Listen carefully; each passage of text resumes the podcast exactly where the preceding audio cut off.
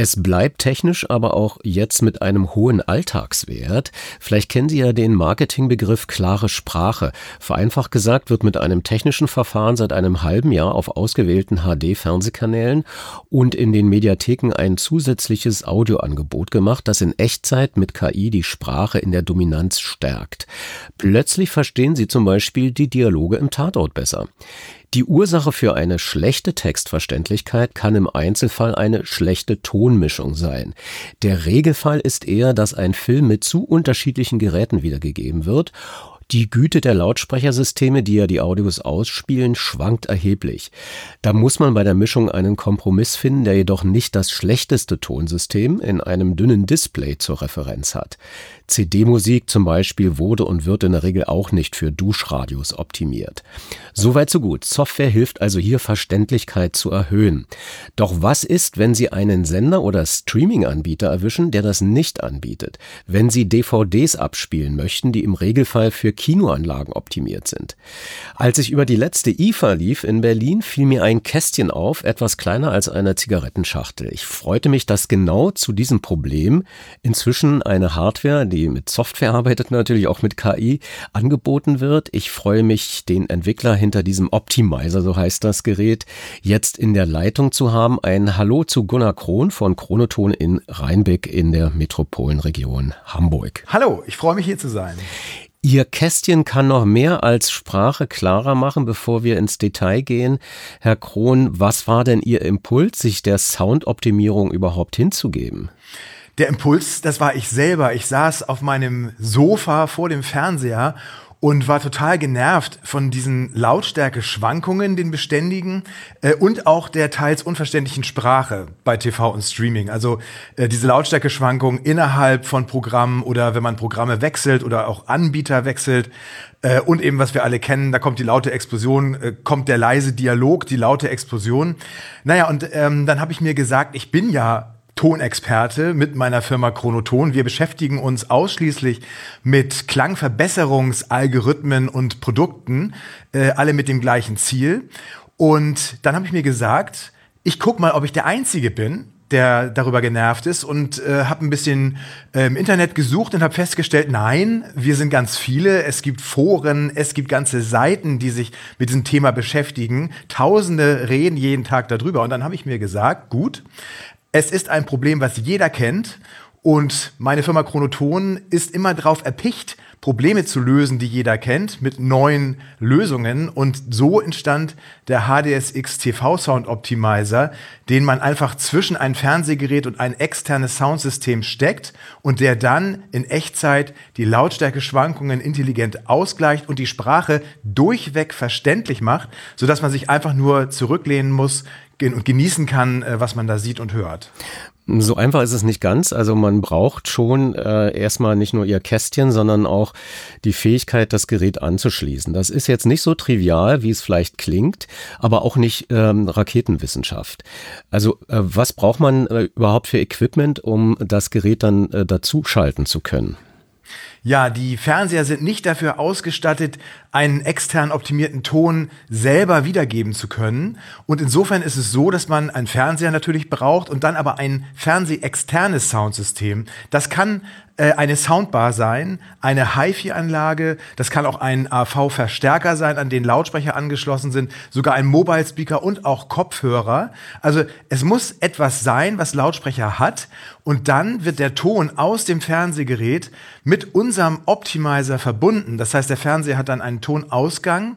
Äh, wir bieten da zwei Variationen, entweder den digital-optischen Tonausgang oder den HDMI-ARC-Ausgang wird mit einem Kabel mit unserem HDSX TV Sound Optimizer verbunden, geht von unserem Gerät dann in das TV-externe Soundsystem, was dann eben, wenn unser Kästchen aktiviert ist, den optimierten Ton wiedergibt. Und parallel dazu benötigen wir natürlich noch Strom, den wir meistens dann vom Fernseher oder vom externen Soundsystem beziehen, in Form von 5 Volt USB-Strom, also ganz wenig. Und das hat den Vorteil, dass eben unser Gerät nicht extra an- und abgeschaltet werden muss, sondern es schaltet sich dann mit dem Gerät, an das es angeschlossen ist, an und aus. Man kann es also vergessen. Wir nennen das so Plug and Forget. Ähm, es arbeitet dann im Hintergrund quasi beständig und man merkt auch nicht, dass da irgendwas manipuliert wird. Jetzt kommen wir doch mal zu den Manipulationen. Äh, da ist dann Ihr Geschmack einprogrammiert. Also was ist optimal? Also optimal war bei uns in der Entwicklung eine Steuerung, die sich auf den Content einstellt, also auf die Inhalte einstellt, die ich sehe und höre. Das heißt, ähm, die Automatik, die da drin ist, die richtet sich nach dem Kontext. Das heißt, was kam rein, was kommt als nächstes und bildet quasi immer in Bezug auf das, was gerade läuft, den besten Wert. Äh, und was ist der beste Wert? Der beste Wert ist in Sachen Lautstärke, dass es eben nicht zu doll nach oben oder zu doll nach unten schwankt, aber gleichzeitig interessant zu hören bleibt. Wir nennen das die sogenannten Kurzzeitdynamiken, die wir da einbehalten. Das heißt, der Ton, wenn man ihn jetzt immer gleich laut machen würde, wäre ja auf Dauer auch so ein bisschen langweilig. Und insofern machen wir neben dieser Echtzeit-Lautstärke-Nivellierung noch diese Kurzzeitdynamiken äh, mit rein, die wir belassen, sodass der Ton doch lebendig bleibt. Und das ist für uns der ideale Wert, wenn nämlich Sie als Zuschauer und Hörer äh, sagen, das ist so produziert worden. Mir fällt überhaupt nicht auf, dass da irgendein Gerät im Hintergrund arbeitet. Dann ist das für uns der ideale Wert. Auf Sprache bezogen ist es so, dass ich ja den Akteuren beständig folgen möchte. Das heißt, ob sie nun in einer lauten Szenerie stehen, mit ganz viel Hintergeräuschen, ganz viel Musik, oder ob sie nun leise, ganz intim miteinander sprechen, sind zwei unterschiedliche Szenerien. Und da haben wir darauf geachtet bei der Entwicklung, dass eben auch die Sprache jetzt nicht immer die gleiche Lautstärke hat ähm, oder nicht unnatürlich in bestimmten Frequenzen angehoben ist, dass sie zu spitz klingt, sondern dass die intime Szene intim bleibt, aber durchgängig wortverständlich, während diese Szene mit viel Musik und viel Hintergrundgeräuschen eben lebendiger bleibt, aber trotzdem die Sprache davor steht. Und ich denke, das ist noch eine Besonderheit, die wir da rein entwickelt haben. Wir stellen die Sprache vor die Musik und vor das Geräusch. Das ist wirklich räumlich, dass wir das davor stellen, ähm, sodass also die Sprache aus sich selbst heraus schon mal mehr Platz hat und dann man sie gar nicht so verfremden muss in den Frequenzen, damit sie wortverständlich bleibt. Das nennt man KI, dass Sie also Software so programmieren, dass ähm, die erkennt, um welche Sprachcharakteristik es sich handelt. Das ist sicherlich, äh, wenn man mal überlegt, dass das äh, digitale Satellitenradio früher nur angefangen hat mit Spracherkennung und Musikerkennung und dass man da für den persönlichen Geschmack sich das einprogrammieren konnte vor 30 Jahren, ein enormer Fortschritt. Aber dennoch bleibt es ja die subjektive Einstellung ähm, der Programmierer. Das ist jetzt wahrscheinlich der Einfachheit halber geschuldet, aber könnte man nicht auch für den individuellen Geschmack ein Kästchen entwickeln mit unterschiedlichen Parametern? Definitiv, doch. Und das war bei uns eine große Diskussion, ob wir das machen, also ob wir einstellbare Parameter mitliefern oder ob wir wofür wir uns dann letztendlich entschieden haben, quasi dieses ähm, Prinzip machen, anstellen und dann nicht mehr verändern können. Also der Grund, warum wir uns dafür entschieden haben, keine Parameter anzubieten, das war, dass wir selber Tests gemacht haben. Wir haben, wir haben drei Jahre lang entwickelt und getestet. Und ein Beispiel, also wenn man jetzt einen Parameter macht, ich würde jetzt einen Drehregler an unser Gerät bringen, was es mir ermöglicht, die Sprache weiter nach vorne zu drehen oder weiter nach hinten zu drehen. Oder selbst wenn man Raster machen würde, 1, 2, 3, 4 und je weiter man nach oben geht, desto mehr wird es, haben wir festgestellt. Oder wie bei Equalizern eben mit verschiedenen äh, Bandreglern genau. äh, selber, was weiß ich, die V-Form äh, hinkriegen oder eine lineare. Ja, genau. Und da haben wir festgestellt, bei unseren Tests, dass das ähm, in Bezug auf Sprache zum Beispiel eher so eine Unzufriedenheit fördert, weil man stellt es ein, man hört sich was an, aber man weiß ja, es gibt auch noch andere Möglichkeiten. Und vielleicht ist das andere, was ich gerade nicht eingestellt habe, vielleicht doch besser. Und das ist eine Sache, die lässt einen nicht mehr los, äh, so unsere Erfahrung, so dass man immer das Gefühl hat, ich müsste eigentlich noch mal ran, ich stelle noch mal nach, ich will noch mal den Vergleich hören. Und ähm, dass wir da, als wir das festgestellt haben, dass man quasi nie fertig wird und dass es auch ähm, nicht so also praktikabel wäre zu sagen, ich gucke jetzt einen Film, da stelle ich auf eins und dann weiß ich, ich gucke eine Musiksendung, stelle ich auf vier oder so, ähm, haben wir uns dafür entschieden, wirklich so lange intensiv äh, zu tunen, wie es so schön heißt in unserem Bereich, also Einstellungen vorzunehmen, bis es quasi mit allem Content, der da kommt, optimal funktioniert und wir unser Versprechen eben einhalten können, egal was da kommt, dass man eben alles versteht und dass man eben nicht die Lautstärke mehr manuell nachregeln muss. Und das war ein, noch ein Argument gibt es äh, für uns, das ist, dass das externe Soundsystem, was nach uns kommt, äh, diese Möglichkeiten zum Beispiel, die Sie angesprochen haben, eines Equalizers hat. Also wenn man sagt, ich möchte individuell jetzt mehr Bass oder so, mehr Höhen, mehr Mitten, dann kann man das auch am externen Soundsystem einstellen. Dafür braucht man dann uns nicht. Und dieses Sammelsurium der Überlegungen hat letztendlich dazu geführt zu sagen, und damit sind wir auch sicher für alle, die sich nicht mit Technik auskennen. Wir schaffen dieses Golden Preset, wie es so schön heißt. Man stellt es an, es funktioniert und man muss sich um nichts mehr kümmern. Nun gibt es ja, und das werden äh, gerade HiFi-Puristen wissen, wenn sie UKW-Radio hören, unterschiedliche Auffassungen, äh, wie weit man ein äh, Signal manipulieren sollte. Es ist kein Geheimnis, dass Radio 1 zum Beispiel auch den Ton am Sender nochmal optimiert mit dem sogenannten Optimode, ein in der Radiowelt sehr bekanntes Gerät. Die einen Radioanbieter ähm, äh, hauen da völlig äh, alles hoch, was da nur äh, hoch zu regeln ist, damit der Sound möglichst äh, ja knallt, damit der, ähm, wenn man im Auto sitzt, denkt man ist ausgeschäumt und so weiter und so fort. Und andere gehen damit sehr sensibel um, um die Klangmanipulation möglichst gering zu halten, aber dennoch die Verständlichkeit zu erhöhen. Ähm, wie haben Sie denn äh, mehr oder weniger jetzt ähm, den den Klang im Ohr gehabt. Also ist das Signal, was man da hört, letzten Endes dem Original sehr ähnlich oder ist das dann doch schon so, dass man merkt, dass da manipuliert wurde?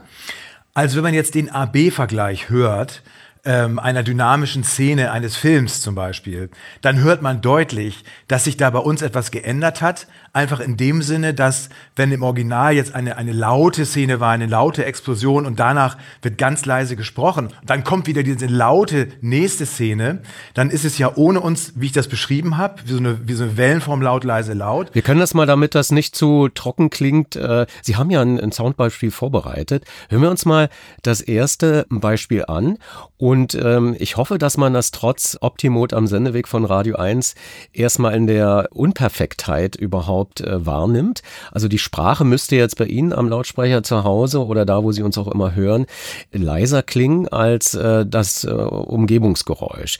Fahren wir mal ab. Wen haben wir denn da? Und ich dachte, wir wären was Besonderes. Leute, das hier ist Bagman. Hangman. Wie auch immer. Was für eine Mission ist das? Mein Dad hat an dich geglaubt. Ich mache nicht denselben Fehler. So, äh, jetzt hat Ihre Software erkannt, da ist äh, leise Sprache, leiser Dialog und eine extrem spontane, laute Detonation mit teilweise auch Musik. Und jetzt äh, sagen Sie der Software, also das runterregeln, das andere hoch. Ist das so einfach?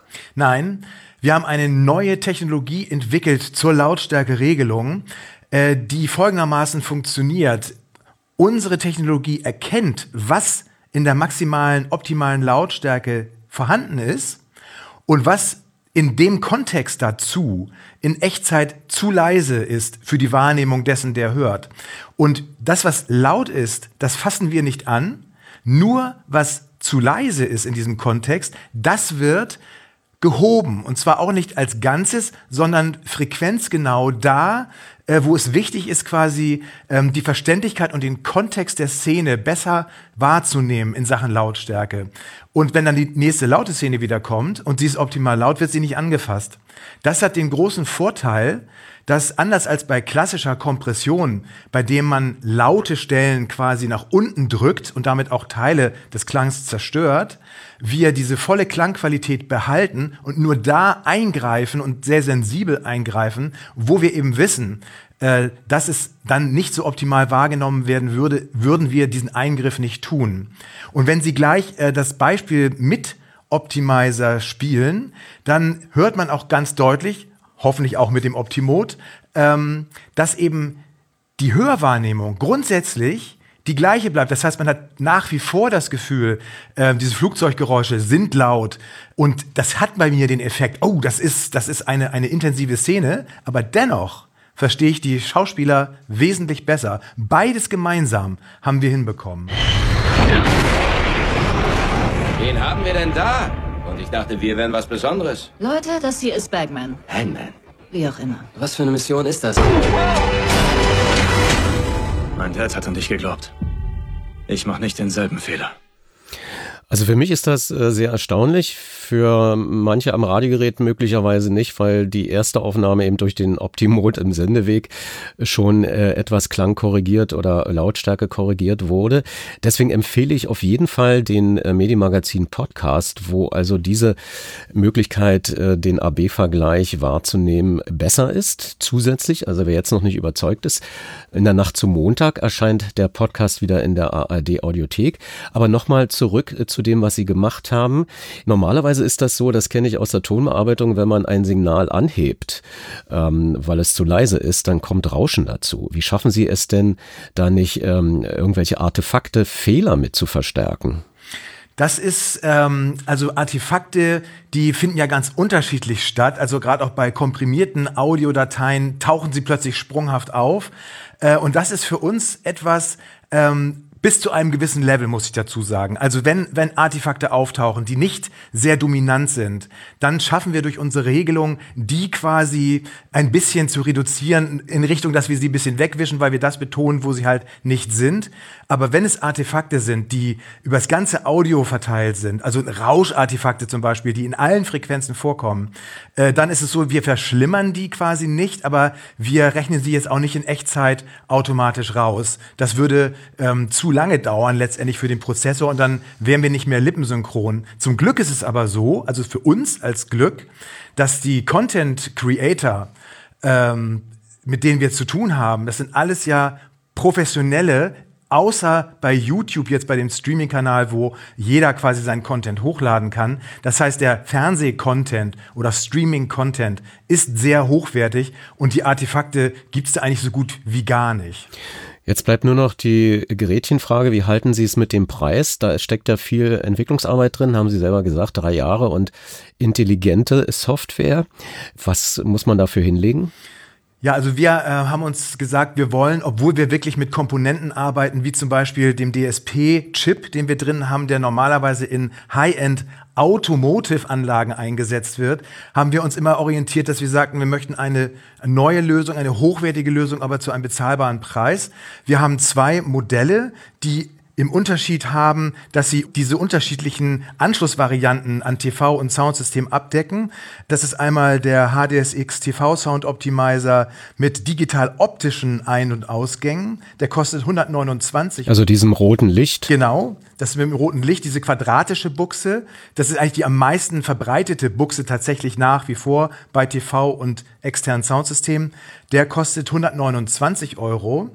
Und äh, der HDSX TV Sound Optimizer HDMI ARC hat die gleichnamigen Anschlüsse. Das heißt, es ist ein HDMI ARC Anschluss, eine modernere Schnittstelle. Aus dem Grunde, es gibt sie noch nicht so lange wie die digital optische und komplettiert somit die Anschlussmöglichkeiten. Das Gute aber in diesem Zusammenhang ist, dass wir uns in der Weihnachtszeit befinden und wir für beide Geräte äh, exklusive Angebote machen. Man kann jetzt also sparen. Insofern gibt es jetzt den digital-optischen für 114,99 statt 129 und die HDMI ARC-Variante für 119,99 anstatt 139.